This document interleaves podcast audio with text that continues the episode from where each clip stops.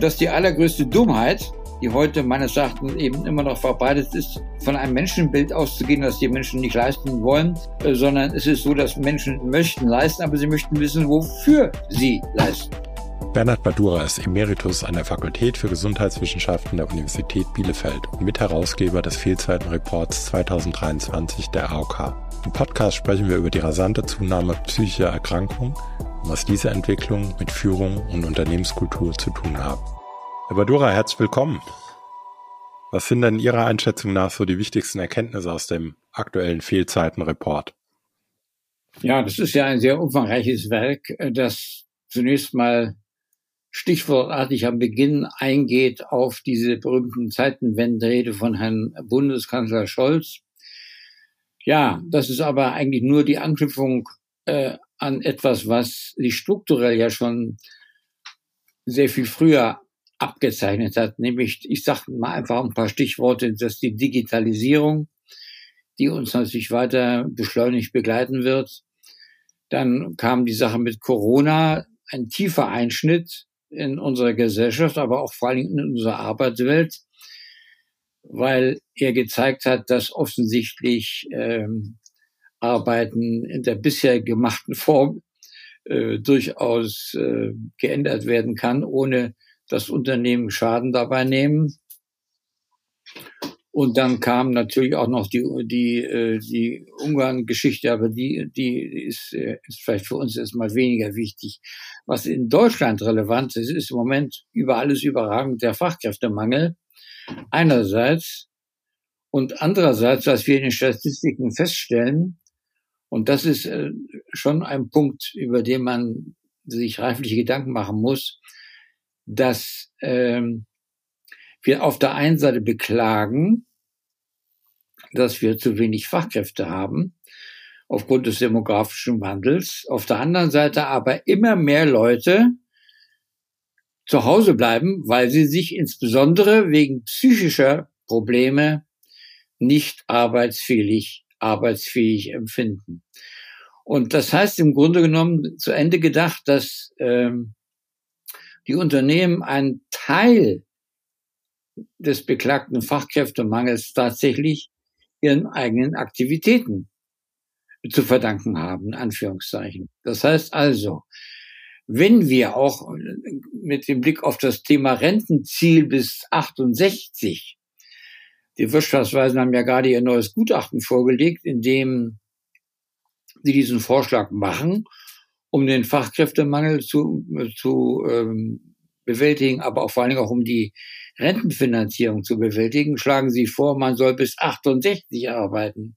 Wenn wir uns aber mal anschauen, wie lange heute die Leute arbeiten können und wollen, dann landen wir beim Alter von 62. Also von 62 bis 68 ist ein großer Schritt.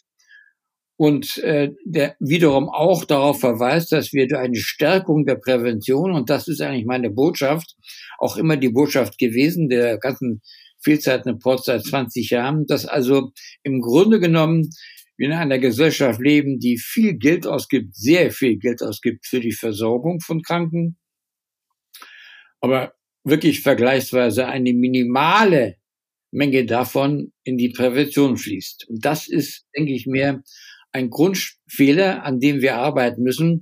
Denn mit diesem Hebel, mit mehr Prävention, können wir, wenn wir geschickt vorgehen, sowohl den Fachkräftemangel beheben, ein Stück weit, wie auch eben es erreichen, dass die Menschen tatsächlich länger arbeiten können und wollen. Und wollen, ja. Bevor wir vielleicht da mal auf ein paar präventiven Maßnahmen eingehen, damit der ein oder andere Hörer wenn die Zahlen nicht so vor Augen hat. Der durchschnittliche Krankenstand hat sich ja deutlich erhöht auf knapp sieben Prozent. Ja. Also ist die Lesart ist, dass wir eigentlich im Schnitt von 100 Arbeitstagen sieben Krankentage haben. Ist das die Lesart dafür? Ja, so ist es. Genau. Und das führt dazu, dass im Schnitt ähm, Beschäftigten knapp 25 Kalendertage pro Jahr krank sind und in Summe zwei Drittel aller Arbeitnehmer mindestens einmal im Jahr arbeitsunfähig gemeldet sind. So, das ist mal so die, die, die Metadaten. Und wenn wir dann zwei mal runtergehen. Ja. Das hängt ja. allerdings auch dann von der Krankenkassenart ab. Also Ich habe die Zahlen von der AOK so in Erinnerung, dass etwas weniger als die Hälfte pro Jahr erkranken, ja. Mhm. Mhm. Aber wie auch, immer, wie auch immer, es ist einfach, wir müssen einfach sehen, dass diese steigenden Zahlen und die Zahlen steigen ja nicht erst seit der Pandemie, sondern sie steigen seitdem wir das beobachten. Das ist ganz klar ein Hinweis darauf, dass irgendwas da nicht stimmt an der Stelle. Ja, absolut. Und wir denen nachgehen müssen. Ja. Und wenn man mal in die Verteilung reingeht, ich glaube, da gibt's ja, Atemwegserkrankungen ist ja auf der ersten Stelle, aber zehn Prozent aller Krankmeldungen beziehungsweise aller Krankentage, die gehen auf psychische Erkrankungen zurück. Und das ist ja, wenn man die letzten zehn Jahre, ich habe mir hier notiert, 50 Prozent Zunahme. Also das ja. ist ja mit Sicherheit die größte, die größte relative Steigerung. Ähm, und auch die Falldauer. Also die Leute, die dann auch psychisch erkranken, die sind dann auch im Schnitt mit 30 Tagen sind die außer Gefecht gesetzt. Ja, das muss man also gut unterscheiden. Also es ist so, dass die, die Fall, die Fallanzahl der Fälle steigt, aber die steigt vergleichsweise moderat. Mhm. Das ist auch schon ein Punkt. Aber im Vergleich also zu den anderen chronischen Krankheiten, die ja weitgehend stabil bleiben, abgesehen jetzt von dem Schnupfen, da ist jetzt nach oben geschossen, aber das ist ein, das ist ein wahrscheinlich ein einmaliger, einmaliger Fall. Äh, mhm. Das entscheidende Punkt ist die Dauer. Das heißt also, was uns besonders hier Schmerzen bereitet, in Anführungszeichen, ist die große Dauer. Die, die Dauer, mhm. die dann eintritt, wenn man erkrankt. Also äh, wenn Sie mal jemanden nehmen mit der Burnout hat, schwere Fälle, das kann durchaus ein bis zwei Jahre dauern, bis die wieder geheilt sind. Also das sind natürlich ja. doch äh, Zahlen, die äh, zu einem erheblichen Ausfall von Arbeitszeit äh, beitragen was wiederum natürlich äh, dann äh, auch ähm, mit dem Fachkräftemangel bedingt, wenn ich immer mehr Leute nach Hause schicke, weil sie krank sind und weil sie, wenn sie dann immer länger krank bleiben, dann äh, sinkt die Verfügbarkeit der vorhandenen Erwerbstätigen und das Klar. ist dann auch ein Beitrag zum Fachkräftemangel. Ja. Wie hoch schätzen Sie denn oder sehen Sie es überhaupt als Effekt? Könnt ihr sagen, dass vielleicht vor, vor 20 Jahren äh, das Eingeständnis einer psychischen Erkrankung nochmal eine ganz andere Qualität hatte als heute, dass es heute einfach ein Stück weit akzeptierter ist, über sowas zu sprechen. Glauben Sie, das ist ein Effekt oder würden Sie sagen, das ist eigentlich, kann man eigentlich vernachlässigen? Naja, also es ist sicher auch ein Punkt, den man dabei berücksichtigen muss. Es ist so, dass wahrscheinlich bei beiden, sowohl bei Ärzten, in der allgemeinen, bei Allgemeinärzten, wie auch bei den bei den Menschen in unserer Gesellschaft äh, die, äh, sag mal, das, die Bereitschaft, sich da zu öffnen, die hat sicher zugenommen und die Ärzte sind sicher auch heute eher geneigt, diesem Thema überhaupt Aufmerksamkeit zu widmen. Man muss einfach wissen, dass die Psychiatrie und die psychischen Krankheiten insgesamt in unserem in unserer akademischen Welt bei Medizinern einen sehr geringen Stellenwert einnehmen. Äh, es, ist, es dominieren die physischen Erkrankungen, warum auch immer, das ist ein anderer Punkt, auf den wir vielleicht jetzt nicht kommen müssen. Aber es ist eben so, dass tatsächlich ähm, das eine Rolle spielt. Aber letztlich, sage ich mal, ähm, ist das ein Faktor, der vielleicht einen kleinen Teil des Anstiegs erklärt, aber der Löwenanteil dürfte zurückzuführen sein auf die Änderungen in der Arbeitswelt, die eben zu einer starken Verdichtung der Arbeit geführt haben äh, und die eben vor allen Dingen dazu geführt haben, dass äh, wir zwar einen Arbeitsschutz haben, der aber sich im Wesentlichen auf physische Arbeitsunfälle und Krankheiten, Berufskrankheiten äh, konzentriert. Also der gesamte Bereich der psychischen Gesundheit ist unterschätzt. Und dazu kommt, dass eben, und dann in Verbindung damit, unsere Fähigkeit, mit diesen Problemen vernünftig umzugehen, äh, ihnen frühzeitig zu begegnen, wenn es geht, sogar zu vermeiden und den Blick dabei vor allen Dingen auf die Arbeitswelt zu richten, das ist unverzichtbar. Also man, es wird ja immer wieder auch versucht dann zu sagen, na gut, das liegt ja auch am Privatleben, aber darf daran erinnern, dass die WHO immerhin in ihrem äh, Bericht, wann war das, 2020, 2021, hat sie ganz klar festgestellt, in der neuesten EC-Ausgabe der e dieser Klassif Krankheitsklassifikation, dass ähm, Burnout als eine ganz dominierende psychische Erkrankung arbeitsbedingt ist. Also dieser, die, die Fluchtmöglichkeit zu sagen, ja, es ist vielleicht die Ehefrau, na gut, die mag sicher auch eine Rolle spielen dabei, aber sag mal, äh, insgesamt betrachtet ist der Anteil, der Löwenanteil, der hier eine Rolle spielt und der durchaus präventier, präventierbar wäre, das sind die Arbeitsbedingungen, zu steile Hierarchien, schlecht ausgebildete Führungskräfte, was ihre Führungsfähigkeiten betrifft, äh, und so weiter und so fort. Auch die mangelhafte Sinnhaftigkeit, die mangelhafte Transparenz, die zu wenige Beteiligung der Beschäftigten, das immer noch zu steile Hierarchiedenken nach Demand and Control, also man glaubt immer noch Menschen mit Angst zu führen. Das sind alles Teile unserer Arbeitswelt und nicht nur in Deutschland, sondern auch weltweit, die dazu beitragen, dass insbesondere die seelischen ähm, Probleme der Menschen zunehmen. Hm. Jetzt haben wir ja klar gerade eine ganze Latte, da reicht ja ein Podcast gar nicht für. Also schlecht ausgebildete Führungskräfte, Digitalisierung haben sie vorhin genannt, die ja. Hierarchie, also ja. was ja dann mitunter auch einhergeht mit keine Möglichkeit der Mitgestaltung, also wird so ein bisschen vor vollendete Tatsachen gestellt. Es, ja. ne? Fehlende Transparenz dann auch in diesen Entscheidungsprozessen. Ja, und auf einmal steht man da und das Ganze möglicherweise noch, also ich sehe in meiner Beratung ja viele Unternehmen, die auch unter anderem ausgelöst durch Digitalisierung zunehmend unter Leistungskosten und Innovationsdruck stehen. Ja. Also auch gleichzeitig noch in Verbindung mit, die, die Anforderungen werden noch mehr. Ja. Und da ist ja schon mal auch ein normaler Impuls, da müssen wir noch mehr, ja, noch schneller, noch mehr Pace vorgeben und ja, so schaukeln sich wahrscheinlich dann auch, auch viele viele Phänomene auf. Aber haben Sie, Sie haben jetzt, das sind ja eine ganze Reihe von Kunden, haben Sie aus den Studien auch explizit auch noch Daten gewonnen, wo man sagen kann, das ist eine mit einer extrem hohen Wahrscheinlichkeit, zum Beispiel schlechte Ausbildung von Führungskräften, Hierarchien, haben Sie da noch konkrete, wirklich konkrete Zahlen gewinnen können? Ja, natürlich. Wir haben das, das was wir in den letzten 20 Jahren gemacht haben, was wir auch äh, immer wieder veröffentlicht haben, nicht nur, aber auch in den laufenden Vielzeitreports. Äh, wir haben sehr viele Daten gewonnen aus über 100 Organisationen, weit über 100 inzwischen, wo wir sogenannte Organisationsdiagnosen durchgeführt haben mit Hilfe eines standardisierten einer standardisierten Mitarbeiterbefragung da können wir schon gerade was also das Stichwort Burnout betrifft, und das ist ja auch international sehr gut erforscht, mittlerweile ganz klar sagen, dass es hier äh, die, vor allen Dingen um psychische, physiopsychische Erschöpfung geht, also ein Erschöpfungszustand, der sowohl physisch als Ermüdung wahrgenommen wird, wie auch psychisch als eben dieses berühmte Ausgebranntsein dass das zu großen Teilen zurückzuführen ist auf Probleme an der sogenannten Mensch-Mensch-Schnittstelle. Also, Menschen tun Arbeit, werden dafür aber nicht anerkannt in Leistungen. Menschen haben Probleme mit ihren Kolleginnen und Kollegen. Das Team, der Teamgeist funktioniert nicht. Das sehen wir schon bei unseren Studenten hier. Es gibt Studierende, die gerne Gruppenarbeit machen. Es gibt dann wieder andere, die sagen, nee, das machen sie nicht so gerne, weil da immer Leute dabei sind, die, für die man mitarbeiten muss. Also hier ist die Frage auch, wie weit werden Menschen auch auf, darauf vorbereitet, im Kollektiv Probleme zu bewältigen?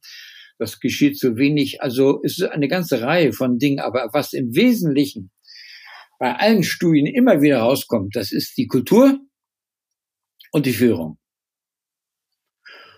Auf der einen Seite, auf der anderen Seite eine schlechte Buchführung, sage ich jetzt mal. Wir machen möglicherweise machen wir Projekte, aber wir wir kümmern uns kaum um die Ergebnissicherung. Das heißt also Kennzahlen brauchen wir. Wir brauchen, wenn wir intervenieren, dazu gibt es ja inzwischen eine ganze Menge Möglichkeiten, was man da machen kann. Äh, was aber zu wenig gemacht wird, dass im Ergebnis dann auch die Ergebnisse festgehalten werden. Vor allen Dingen auch mit Blick darauf, dass eben Gesundheit nicht nur etwas ist, was äh, angenehm sich anfühlt und die Lebensqualität verbessert, sondern Gesundheit ist etwas, was auch die Arbeitsqualität verbessert. Also dieser ökonomische Link, den wir immer wieder betonen bei den Unternehmen, dass wenn ihr in die Gesundheit der Beschäftigten investiert und wenn das bedarfsgerecht und wirksam ist, dann müsst ihr euch auch über die Ergebnisse, um die Ergebnisse kümmern. Und wenn das, wenn ihr der Meinung seid, das reicht nicht oder die Ziele werden nicht erreicht, dann muss man die Ziele eben verändern oder man muss die Maßnahmen verändern. Also wir brauchen hier ein lernendes System. Und da orientieren wir uns an dem sogenannten Deeming-Zyklus. Planning, Doing und so weiter. Das ist ja weithin bekannt. Das ist äh, international heute gilt das als äh, Goldstandard, wenn es um die Bewertung von Interventionen äh, in Beratungsprozessen geht oder generell, also wenn Unternehmen Investitionen planen und durchführen, äh, wir müssen uns daran orientieren und müssen entsprechend auch nicht nur immer auf Probleme verweisen, sondern wir müssen auch auf Möglichkeiten verweisen, wie man äh, wirksame von weniger wirksamen Interventionen unterscheiden kann und wie vor allen Dingen belegt werden kann, das, was Sie versprechen, dass Investitionen in die Gesundheit der Beschäftigten sich auch für die Unternehmen rechnet. Zum Beispiel weniger Fehlzeiten. Zum Beispiel mehr Engagement bei der Arbeit.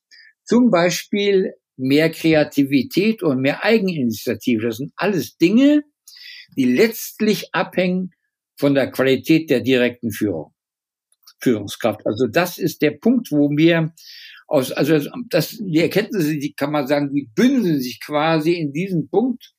Also wenn man mich fragen würde, was wäre der wichtigste Hebel, um äh, die Gesundheit der Beschäftigten zu schützen und zu fördern, vor allem die psychische, die mentale Gesundheit, dann geht es darum, die Führungskräfte besser auszuwählen und weiterzubilden, was das Thema soziale Kompetenz betrifft und das Thema Gesundheit betrifft und das Thema Delegation betrifft. Führungskräfte delegieren zu wenig. Führungskräfte misstrauen ihren Beschäftigten. Beschäftigte haben Angst vor ihren Führungskräften. Das sind alles Dinge, die einerseits die seelische Gesundheit betreffen, zugleich aber auch die Qualität der Arbeit. Glauben Sie denn auch oder sehen Sie in den Daten, dass Tendenzen, ich hoffe, ich bereue diese Frage nicht, weil ich bin ein Riesenverfechter davon. Ja. Aber sehen Sie in den Daten, dass eine äh, zunehmende Homeoffice-Regelung darauf auch Einfluss hat, weil das entfremdet natürlich auch ein Stück weit. Ne? Also wenn, wenn diese, die, die Gründe auch für psychische Erkrankungen oder andersrum für das Wohlempfinden der Leute so viel an der Mensch-Mensch-Verhäkelung äh, dort so viel Gutes passieren kann, wäre das dann nicht auch ein Argument dann zu sagen, da müssen wir auch mehr Zeit miteinander verbringen und zwar am besten persönlich? Ja, es ist so. Also das ist gut, dass Sie diese Frage stellen, weil wir genau darüber uns in den letzten Jahren schon besonders viel Gedanken gemacht haben. Also wir sind, verfechten ja hier die These vom Sozialkapital. Das heißt, ganz vereinfacht ausgedrückt, dass die Qualität der zwischenmenschlichen Beziehungen sowohl horizontal wie vertikal entscheidend ist für die Zufriedenheit und Gesundheit der Beschäftigten. Ganz simpel ausgedrückt. Das ist einmal die Qualität der Führung, das ist die Qualität der Kultur, das ist die Qualität der zwischenmenschlichen Zusammenarbeit im Team und das ist die Transparenz, was die Ziele und Erwartungen des Unternehmens betrifft, also die Sinnhaftigkeit der Arbeit. Menschen wollen heute einen Sinn in ihrer Arbeit sehen. Das ist ganz, also für mich ein ganz zentraler Punkt, wo ich eben auch an Viktor Frankl anknüpfe, den berühmten Austro, äh, ähm, österreichischen äh, Psychiater, der leider in Deutschland zu wenig bekannt ist, mit seiner These von der Sinn, mangelhaften Sinnhaftigkeit der modernen Welt. Also mit der Säkularisierung mal etwas weiter ausgeholt, ja, leben wir in einer Welt, in der in gewisser Weise immaterielle Ziele äh, eigentlich äh, gewünscht sind. Die Menschen haben einen Hunger nach Sinn aber dieser Hunger nach Sinn wird in der Arbeitswelt von ihren direkten Vorgesetzten zu wenig äh, bedient, auch von den Unternehmen zu wenig bedient, indem nämlich, wenn wir also beispielsweise Beschäftigte fragen, äh, was äh, kennen Sie eigentlich die Ziele Ihrer Organisation? Selbst als Beschäftigte im öffentlichen Dienst diese Fragen stellen, dann wird zu großen Teilen gesagt, nein, die kennen die, wir kennen die Ziele nicht. Und stellen Sie sich vor, Sie arbeiten Ihr Leben lang jetzt für irgendeine Behörde oder für ganz egal wo immer. Und äh, Sie wissen eigentlich gar nicht, äh, warum mache ich das hier?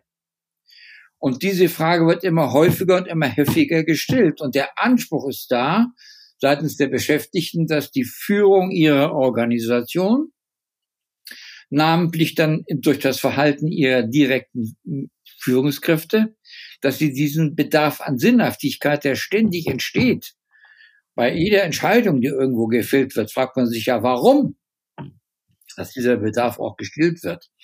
Also äh, insofern ist es so schon so, dass wir heute eine Menge wissen, was zu tun ist, äh, dass aber letztlich es äh, ähm, eine Frage der Qualität einer Organisation ist, ob sie Geld zum Fenster rauswirft, indem sie die Menschen die innere Kündigung treibt oder in die Krankheit, oder ob sie das nicht tut. Und dieses, dieses Arbeiten mit Angst, mit mangelhafter Sinnhaftigkeit, mit Druck, äh, das, das geht nicht mehr. Das ist, das hat, das ist sozusagen 19. Jahrhundert und früher. Also die Menschen sind heute alle gut ausgebildet. Sie haben Erwartungen, sie haben Wünsche an ihre Arbeit. Und da steht die vertrauensvolle Zusammenarbeit mit dem Chef und mit den Kollegen ganz vorne und die Sinnhaftigkeit der eigenen Arbeit steht auch ganz vorne. Hm. Wenn ich das mal mit meiner Elterngeneration vergleiche, ich kann mich nicht an Gespräche erinnern, dass die abends zu Hause saßen und sagen, oh Gott, der Job ist so sinnlos war er. Also ich glaube, an ganz vielen Stellen war, war dieses Empfinden da. Ja. Aber es war nicht wichtig. Also hat sich das über die jetzt generell letzten zwei, drei, vier Generationen so stark geschiftet, dass dieser, und ich unterstütze es ja absolut, ja, ich bin da ein Riesen, trete ich ja jeden Tag für an, dass Unternehmen sinnhaft werden im Sinne von äh, nicht die Gewinnmaximierung oder der Gewinn ist der Sinn, ja. sondern ja. wir reden über inhaltliche Ziele. Also wie ja. können wir ja, Neudeutsch Purpose genannt, aber das ist manchmal wird das dann auch schnell so ein bisschen hochstilisiert und verklausuliert. Ich war letztens auf einer Keynote, der sagt, er würde diese ganze Diskussion nicht verstehen. Der Sinn eines Unternehmens ist, dem Kunden zu dienen. Ja, und ich glaube auch, wenn man mal sowas als einen Startpunkt nimmt, dann ist es ja auch nicht für jeden möglicherweise, aber für viele Leute auch inhaltlich eine gute Orientierung, ein guter Sinn. Aber meine Frage, was ist denn in Ihrer Beobachtung, was hat denn so zu diesem Shift geführt? dass es heute den Leuten nochmal deutlich wichtiger ist? Ist es wirklich nur die Ausbildung oder liegt es das daran, dass wir vielleicht auch zunehmend in der Generation sind, meine Eltern noch so Nachkriegs, also beeinflusst von den Nachkriegsgenerationen, wo Arbeit vielleicht noch viel mehr diesen, diesen ökonomischen, diesen Absicherungsgedanken hatte und heute, letztens sagte mir auch ein anderer Gesprächsteilnehmer, ja, heute, wer muss sich heute noch um seine, um seine, um seine wirkliche echte Absicherung Gedanken machen? Das ist oft durch die Vorgeneration, haben ja, die schon so viel geleistet und gearbeitet. Ja, wie schätzen Sie das ein? Also woher ja, kommt das dieser? Ja, richtig. Ich meine, klar, wir, wir verdienen heute im Schnitt deutlich mehr, als das früher der Fall war. Wir haben ganz andere Möglichkeiten, als es früher der Fall war. Meine Elterngeneration, das war eine Sensation, dass meine Eltern, ich weiß nicht aus welchen Gründen, die, die Möglichkeit hatten, äh, in den frühen Jahren nach Italien zu reisen. Äh, und und, und äh, das war ja eigentlich im Grunde genommen nur ganz wenigen vorbehalten. Äh, heute ist es so, dass die Menschen weltweit durch die Gegend fliegen, äh, manchmal vielleicht mehr als äh, dem Globus gut tut.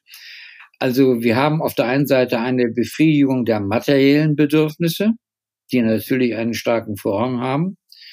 Ich möchte gerne ein Dach über dem Kopf haben ich möchte gerne gut zu essen haben, ich möchte gerne, dass es meinen Verwandten und, und äh, um meiner Umwelt gut geht. Aber in dem Moment, äh, wo das dann gesichert ist, diese Materialien weitgehend gesichert sind, dann stellen sich schon solche Fragen. Und dann kommt natürlich auch das Thema Bildung dazu. Ich meine, wir haben heute etwa 50 Prozent der Menschen bei uns, die ähm, die, die, die Abitur machen und davon geht wieder ein erheblicher Teil in die Universitäten. Also wir haben eine extrem hoch und gut ausgebildete Erwerbsbevölkerung der man einfach mit solchen Command-Control-Maßnahmen nicht mehr beikommt. Das möchten die Menschen nicht mehr. Sie möchten als Menschen angesprochen werden. Sie möchten, dass sie auch intrinsisch motiviert werden, nicht nur durch irgendwelche lächerlichen Boni oder sagen wir mal morgens den grünen Apfel. Das sind alles Dinge, da fühlen sich Menschen doch erniedrigt, wenn man sie auf diesem Niveau glaubt, befriedigen zu können. Also das ist einfach, hat, da hat sich sehr vieles geändert.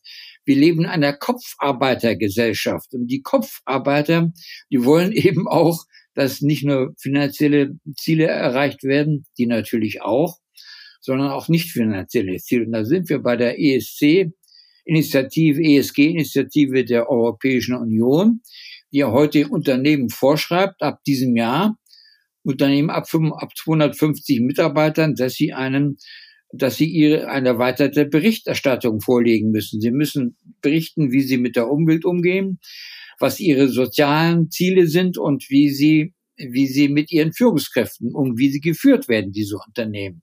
Also Korruption, Bekämpfung und ähnliches mehr. Also wir haben hier auf der einen Seite die Beschäftigten, die neue Erwartungen haben. Wir haben eine, eine, eine Weltgesellschaft, die äh, neue Erwartungen hat. Wir haben neue Ziele. Wir müssen die Umwelt schützen. Wir müssen aber auch dafür sorgen, dass die soziale Gerechtigkeit im Auge behalten wird. Ganz großer Punkt, äh, soziale Ungleichheit spielt eine immer größere Rolle und die Zweidrittelgesellschaft. Also sind alles Dinge, die im Grunde die Menschen ja heute äh, wahrnehmen und auch aufnehmen und natürlich auch verarbeiten und dann sich dann schon die Frage stellen, ja, wie geht mein eigener Arbeitgeber eigentlich damit um? Und wenn sie dann feststellen, dass da nichts passiert oder zu wenig, dass man ihnen den goldenen Apfel observiert, äh, observiert man frisches äh, Wasser gibt zum Trinken, ja, vielleicht sogar noch einen Yogakurs umsonst, ist ja wunderbar. Ich mache gerne Yoga, aber ähm, zwar wird das nicht das Problem lösen, wenn ich ein Problem habe, beispielsweise das Gefühl habe, ich komme hier nicht weiter oder ich werde blockiert von meinem Chef oder was auch immer. Äh, also wir sind dann wieder bei diesen, es sind zwei zentrale Dinge, die ich immer wieder empfehle. Führungskräfte schulen, Führungskräfte anders aus- und weiterbilden, auswählen, mehr nach in Richtung nicht nur fachliches Wissen, sondern vor allem soziale Kompetenz, Empathievermögen, äh, Kenntnisse über Selbstorganisation, wie kann ich Mitarbeiter dazu bringen, ihre Arbeit selber zu organisieren, äh, klar ihre Ziele zu beachten, das Budget zu beachten, die Termine zu beachten, aber eben im Grunde genommen im Kollektiv gut zu funktionieren. Das sind alles Dinge, die letztlich, wo die Führungskräfte verantwortlich sind, auch die Beschäftigten. Aber das kann bei den Beschäftigten nur funktionieren, wenn die Führungskräfte das unterstützen. Also dieser ganze Trend in Richtung Selbstorganisation, der ja ganz offenkundig ist, hängt eben damit zusammen, dass die Menschen mehr Handlungsspielraum haben wollen. Sie möchten gerne selber auch bestimmt ihre Arbeit äh, organisieren. Dann sind wir wieder beim Thema Homeoffice. Na klar, ähm, warum ist das so mit offenen Armen begrüßt worden in Deutschland? Meine These ist eindeutig. Sie wollten dem Vorgesetzten entfliehen. Sie wollten der Dauerkontrolle, dem Mikromanagement entfliehen. Jetzt allerdings nach einiger Zeit stellt man fest, oh, die Bindung zu meinem Unternehmen wird aber schwächer. Ich erfahre weniger, was da passiert, wenn ich dort im Homeoffice bin. Also die Nachteile werden jetzt auch erkennbar, äh, die aber meines Erachtens durchaus ähm, überwiegen die Vorteile, wenn man gleichzeitig eben Führungskräfte schult, wie sie Führung auf Distanz ausüben können. Nicht mehr nur Mikro, Micromanagement, wenn ich mein morgens um acht gucke, ob alle da sind, ob sie dann fleißig irgendwas machen. Ob sie was Richtige machen, ist eine andere Frage. Also ich sage mal, diese, äh, äh, dieses Homeoffice wird bleiben.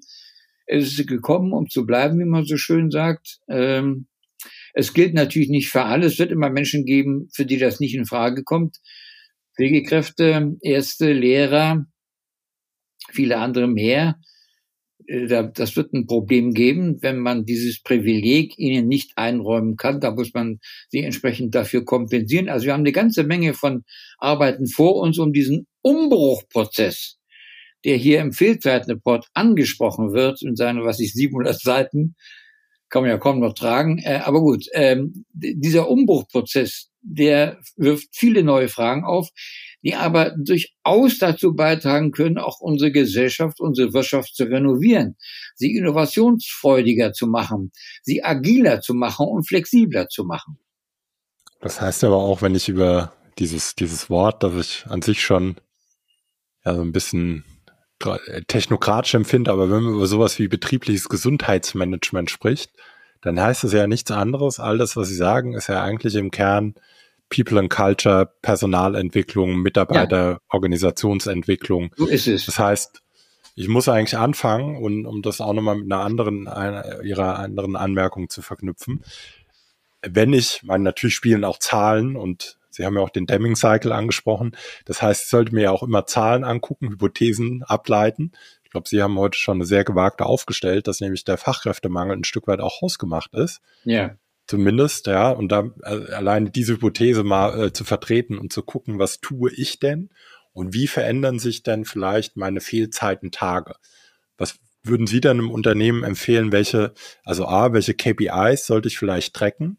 Zu den Maßnahmen haben Sie ja eben auch schon was gesagt, aber vielleicht auch da nochmal so ein kurzes Schleichen dran, weil dann habe ich ja, dann komme ich ja überhaupt nur in eine, in eine gute Steuerung rein, dass ich sagen kann, das passiert, das will ich vermeiden. Ja, Ziel ist, diese Tage Fehlzeiten runterzukriegen gleichzeitig, wenn es geht, noch bei einer hohen, hohen Zufriedenheit der Leute. Und gleichzeitig habe ich immer wieder Maßnahmen, die ich auch tue, um da überhaupt in so, ein, in so eine kontinuierliche Überprüfung und Anpassung reinzukommen. Also welche Zahlen würden Sie empfehlen, sollte ich, sollten Unternehmen sich checken und B, die Maßnahmen nochmal? Das ist äh, ein guter Punkt. Äh, ich, ich, als Professor würde ich jetzt also erstmal darauf verweisen, dass wir darüber auch schon eine ganze Menge veröffentlicht haben gerade was auch diese Kennzahlenproblematik betrifft. Äh, ich sage mal, man, man kann das ganz einfach sich machen. Nehmen Sie nur mal die Kennzahl Fehlzeiten.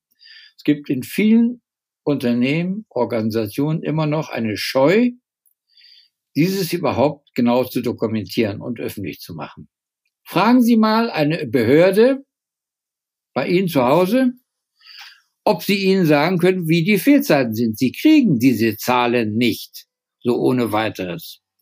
Auch Unternehmen, dann ist oft, dann sagen auch die, die Mitarbeiter zurecht, ja, solange der Datenschutz hier nicht gewährleistet wird bei uns, können wir, sind wir auch nicht bereit, die Fehlzeiten heranzuziehen, um darüber zu diskutieren. Also es gibt hier viele Vorurteile, aber ich sag mal, die müssen wir abbauen. Das ist also schon diese Angst, mit dieser einen Kennzahl umzugehen und darüber zu diskutieren, zeigt, dass wir in einer Misstrauenskultur leben. Die Menschen vertrauen nicht einander. Die Führungskräfte misstrauen ihren Beschäftigten nach dem Motto, das sind, die neigen alle zum Blaumachen und die, die arbeiten nur, äh, wenn, wenn sie Lust haben, richtig. Und auch umgekehrt natürlich auch auf Seiten der Beschäftigten die Angst vor ihren Führungskräften, dass sie sagen, ja, äh, wenn ich hier mehr von mir preisgehe, zum Beispiel auch in so einem äh, Gesprächen bei der Rückkehr nach langer Krankheit, die ja auch nicht genutzt werden, ausreichend. Äh, das, das sind alles hier Gefühle, die hier eine Rolle spielen. Angstgefühle, Misstrauensgefühle, die unsere Arbeitswelt vergiften und dazu eben auch beitragen, dass der größte Teil der psychisch bedingten Arbeitsunfähigkeit sind krank, angstbedingte Krankheiten, also Ängste, chronische Ängste. Nicht nur, aber sehr stark auch vor allem bei Frauen ausgebildet, die hier eine Rolle spielen an, an zweiter Stelle depressive Episoden und Burnout. Also beim Burnout ist das ganz klar äh, abzuzeichnen die starke Steigerung und eben auch der Hinweis darauf, dass hier die Beschäftigten nicht gut behandelt werden, nicht gut beobachtet werden, nicht gut unterstützt werden, damit ihnen sowas nicht passiert. Hm. Ich glaube, das sagten sie zwischendurch ja auch mal, zumindest glaube ich, das gehört zu haben, aber in vielen Unternehmen, das, das, das birgt ja eine, eine, eine Verantwortung, auch an Inhaber, Management. Aber sehr oft wird so dieses Gesundheitsmanagement auf Externalitäten reduziert. Also wir haben hier einen Obstkorb stehen, die Leute können ja, genau. zum Sportkurs gehen. Das ist alles, ich finde das super, wenn die Leute es in Anspruch nehmen, ja, weil auch das ist ja. ja, macht ja was mit einem, ne? Aber es ist, ich habe manchmal den Eindruck, da wird da, da an der Stelle hört die Verantwortung dann auch auf. Also da, ja, wir haben da was gemacht. Dann steht hier ein bisschen Obst rum und die Leute können gesund essen, ähm, können zum Sport gehen. Wir bieten da noch was an, hier noch ein bisschen Yoga. Das ist doch ist doch ausreichend. Aber da geht's ja eigentlich erst los, dass ich mir über nämlich viel unbequemere Fragen stelle, weil die natürlich auch äh, was mit einer Organisation machen. Ne? Also was ist denn unser also die, Sinn? Äh, diese ganze Verhaltensprävention, wie wir das nennen, dass wir die Verantwortung für die Gesundheit bei den Beschäftigten belassen und sagen, ihr müsst euch anders ernähren. Ihr müsst mit eurem Stress besser umgehen. Ihr müsst ähm, äh, euch mehr bewegen. Das sind ja alles im Grunde Bemühungen, die im Prinzip nicht falsch sind, die aber nur die eine Seite der Medaille betrachten, nämlich die Verantwortung der Beschäftigten für ihre Gesundheit. Während die andere Seite der Medaille ist ja die Verantwortung der Unternehmen und der Organisationen für die Gesundheit der, der, der Beschäftigten. Also, und da sind wir dann bei dem Stichwort Personal- und Organisationsentwicklung ganz klar. Also ein, ein, ähm, ein Gesundheitsmanagement, das äh, datengesteuert ist und problemgerecht arbeitet und wirksam, das ist eben im Grunde genommen eine moderne Personalführung, ja, ganz einfach. Ja, sehr schön. Dann würde ich mal versuchen, ein kleines, äh, kleinen Bogen zu spannen über die letzten äh, 35 Minuten. Also Fakt ist, da brauchen wir ja nicht mehr drüber reden, kann jeder in 700 Seiten nachlesen. Ich muss dazu sagen, ich habe ja. 700 Seiten nicht gelesen. Äh, die sind nicht nur schwer zu tragen, die sind auch zu verarbeiten. Man braucht da ein bisschen Zeit für. Ähm, aber wir haben eine rasante, starke und stetig steigende Zunahme psychischer Erkrankungen. Also nicht nur die Krankheitstage absolut steigen, sondern da auch nochmal relativ ausgeprägt, relativ stark äh, psychische Erkrankungen. Sie haben so ein bisschen eine, Provo ich finde, eine provokante These, aber ich finde, die, die hat was Kerniges, dass der Fachkräftemangel eigentlich ein Stück weit hausgemacht ist, weil ja. ich doch mal zunehmend nicht nur nach ja, Richtung Politik schauen sollte, wie kriege ich eigentlich hier mehr Leute, bessere Leute und nochmal, es ist jetzt vielleicht so ein bisschen überspitzt gesagt, aber es ist auch einfach mal eine gute andere Perspektive, dass ich mal anfangen kann, darüber nachzudenken, zu schauen, was tue ich, damit die Leute, die heute bei mir sind, ich will jetzt das Wort leistungsfähiger nicht sagen, weil das hat dann schon wieder so ein bisschen die Tendenz auf diese, ne, wir, wir reden hier über Leistungsverdichtung, aber dass es denen besser geht, dass die weniger krank sind, dass die damit in Summe natürlich dann auch leistungsfähiger sind, aber bessere ja, Arbeit leisten, ganz einfach. Bessere ja. Arbeit leisten, ja, genau. Dann der dritte Punkt, der für mich sehr einprägsam war, dass die Gründe für die Erkrankungen, für psychische Erkrankungen vor allem an der Interaktion Mensch und Mensch zu suchen sind. Also fehlende Transparenz, Leute werden nicht eingebunden, keine Möglichkeit der Mitgestaltung, schlechte Führungskraft. Richtig.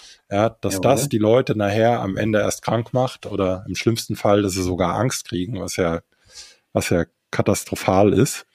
Und dann, es, muss ich jetzt eben auch nochmal wirklich drüber nachdenken, weil es, was sie sagen ist ja, hey, wenn ich Obstkörper aufstelle, Yogakurse anbiete, dann delegiere ich quasi die Verantwortung für die Gesundheit immer noch an den Mitarbeiter, ja, so statt das auch als eine gemeinsame Verantwortung zu betrachten. Ja, so und zu sagen, ich ja. nehme als Arbeitnehmer auch meine Verantwortung an. Ich schaffe hier einen Raum, in dem du, in dem es dir zumindest psychisch gut geht. Wenn du deswegen immer noch keinen Sport machst, nur Blödsinn ist, dann kann ich dir auch nicht mehr helfen. Aber zumindest von dieser anderen Seite, ja, ja habe ich hier alles getan, damit es dir gut geht. Ja, und dann kann ich als Unternehmen nur noch anfangen, immer wieder an diesen Punkten zu arbeiten, mir mal ein paar Daten anzugucken. Und auch das fand ich einen sehr schönen Punkt, sich bei einer Diskussion über Fehlzeiten vielleicht nicht hinter dem Datenschutz zu verstecken, weil man könnte sich ja auch sagen, ist das nicht schon wieder Ausdruck einer Misstrauenskultur, die uns diesen ganzen Schlamassel überhaupt erst eingebrockt hat? Also wir haben ja, ja darf noch mal sagen, wir haben genau dieses Thema Fehlzeiten anhand von einer großen Datenmenge untersucht und haben verschiedene Hypothesen durchgespielt. Und es kommt ganz klar heraus, dass der Arbeitskontext, vor allem der soziale Arbeitskontext, eine entscheidende Rolle spielt. Ob ich mich angezogen fühle von meiner Arbeit oder ob ich mich abgestoßen fühle von meiner Arbeit. Das sind ja die beiden neurobiologisch grundlegenden Handlungsreaktionen von Organismen, Annäherung oder Vermeidung. Und ich nähe, und je mehr ich also an Informationen bekomme, dass ich hier gar nicht, gar nicht wertgeschätzt werde oder man mir wesentliche Dinge vorenthält, umso mehr werde ich mich zurückziehen oder eben einen neuen Job suchen. Und das ist dann eben die Frage, die Unternehmen, die werden das Rennen machen, die sich stärker um diese Fragen kümmern in der Zukunft, weil sie die besseren Leute kriegen, ganz einfach. Ganz einfach. Je klüger, je besser die sind, umso mehr achten sie auf solche Dinge. Und wir sagen, ja gut, wenn ich, wenn ich äh, das gleiche Geld oder vielleicht sogar etwas weniger verdiene nebenan und ich habe dann ein gutes Arbeitsklima, dann marschiere ich dahin. Mhm. Genau, wobei das, was, was ich in solchen Diskussionen oft auch beobachte, dass das, also und ich erlebe viele Unternehmen in einer, in einem Kontinuum und sich so ein bisschen auszutarieren zwischen, wir kommen aus einer sehr Zahlendaten, Fakten geprägten Welt, wissen, dass das schlecht ist. Und bei manchen sehe ich so, oder bei manchen Diskussionen habe ich auch den Eindruck, wir verlieren uns dann wieder auf der anderen Seite, wir machen hier nur noch viel gut Oasen, weil auch das kann ja nicht richtig sein für ein Unternehmen, ne? sondern es muss eine, eine sinnhafte Unternehmung sein, die dem Kunden dient, in denen es den Mitarbeitern gut geht. So ist es. Aber in der es immer auch noch um Leistung geht und natürlich. Ich weiß nicht, Le Leute wollen leisten, ja, Leute wollen leisten, wollen dafür anerkannt werden und haben ja auch, ich habe noch nie oder nur wenig Leute kennengelernt, wo ich nicht den Eindruck hatte, die haben richtig Bock, die wollen richtig.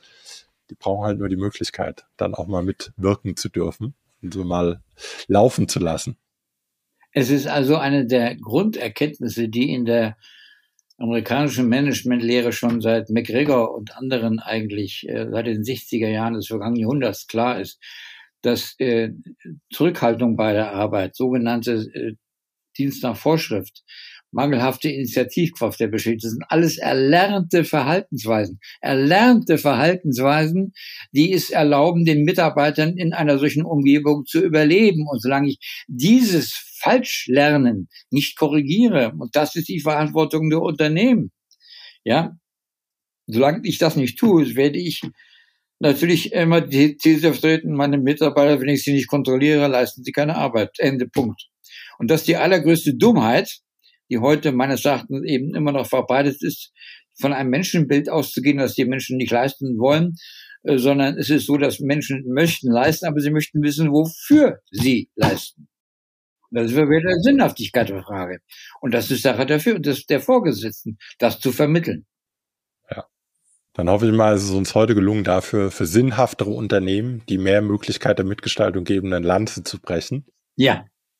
Und äh, zumindest, wenn, wenn das bisher ein bisschen zu sozialromantisch war, dem haben wir heute auch noch mitgegeben. Guck doch einfach Daten an, da kannst ja. du es auch noch nachweisen. So ist ja, es. Und es gibt auch ein unternehmerisches Interesse daran. So ist es. Sehr schön, Herr Badura. Vielen, vielen Dank. Ja, es war gerne. sehr interessant, mir eine große Freude. Dankeschön. Danke an Sie. Tschüss, auf Wiederhören.